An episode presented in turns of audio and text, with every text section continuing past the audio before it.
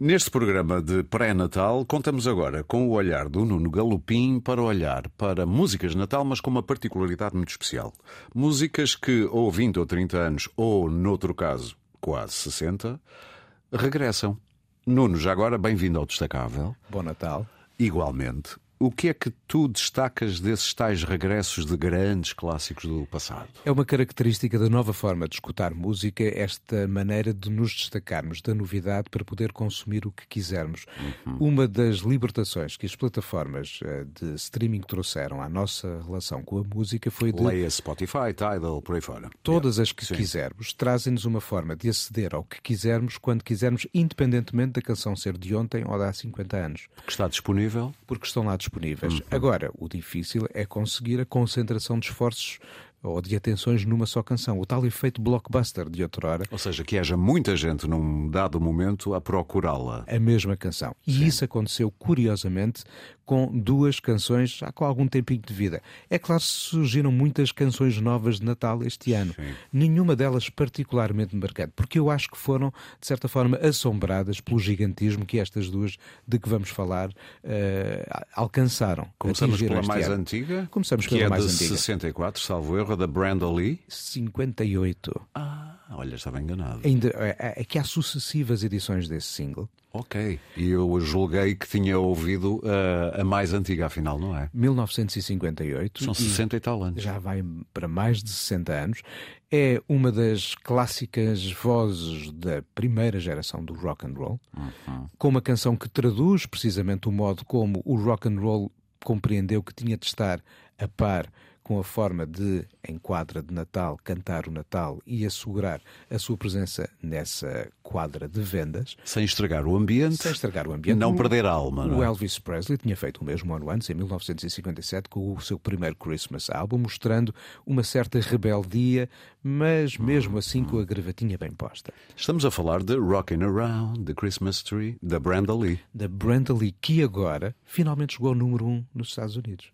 Ela até ainda é viva. E ainda é viva e está felicíssima com o feito. Claro, vai receber um cheque chorudo, provavelmente. Ou é? vários. Ou vários. E são merecidos. Outra canção que uh, está novamente aí assim a uh, jogar cartas é o Last Christmas do Zwam. É o grande clássico de Natal dos anos 80. Que nunca foi completamente ignorado, eu diria. Nunca. Acho que é? havia alguém que lançava uma espécie de jogo que dava como vencedor aquele que conseguisse passar a quadra do Natal sem escutar o Last Christmas. Era um desafio nas redes sociais. Era um desafio nas redes Sim. sociais e ninguém ganha. Eu, quando estava a, contar, a comentar este desafio há dias, dizia: Olha, este ano estou quase a ganhar, e nesse momento toca a canção, perdi. Olha, olha que eu ainda nem ouvi nem uma nem outra. Eu já trato disso. Já Lá se foi a minha virgindade neste, neste Vai ser jogo. resolvido. O certo é que é uma canção de Natal criada pelo Zoam no seu auge de popularidade e que na altura não foi número um no Reino Unido. Porque... Não foi? Não, porque o mesmo George Michael que fez esta canção colaborou com muitos outros músicos para dar forma ao Do They Know It's Christmas, que foi um single de solidariedade Dos para com os povos da Etiópia. Sim, sim. Uh, o movimento Bob Geldof. O movimento lançado pelo Bob Geldof, pelo Midjur também, uhum. ao qual aderiram muitos, muitos músicos, entre os quais uh, uh, os, os Zoam, na forma de, de, de, George Michael, sobretudo. E, portanto, nunca chegaram a número um por causa do outro projeto? Nessa altura. Ah, Mais tarde, ah. o single atingiu já em várias ocasiões o número um. Okay. Mas não é que voltou a fazê-lo este ano e com um extra, que foi, além do consumo digital nas plataformas Sim. de streaming, houve uma nova edição do single em CD e em vinil. Ora. Ou seja, o Last Christmas regressou em força em 2023 e lá vou eu ter de comprar mais uma edição do Sim, porque tu compras tudo, não é porque não tenhas a música, é porque gostas de ter vários formatos. Tenho é? as várias versões editadas até hoje do Last Christmas, ou seja, eu perco sempre aquela aposta. E olha, uh, que dizer, já que estamos a falar disso, ainda temos uns minutinhos, que dizer deste descongelamento cíclico da música, que este ano parece-me que não se ouve tanto como noutros anos, da, da Mariah Carey. É importante, sabes All I Want for Christmas is É importante por uma razão. Esta ideia das canções canções de Natal, sempre houve canções de Natal, sempre houve música de Natal. Uh, sim, sim. recua uh, aos tempos da própria da, da gênese da cristandade, ou seja, sim, a claro. ideia de, de, celebrar o Natal através da música está connosco uh, desde Cristo, praticamente.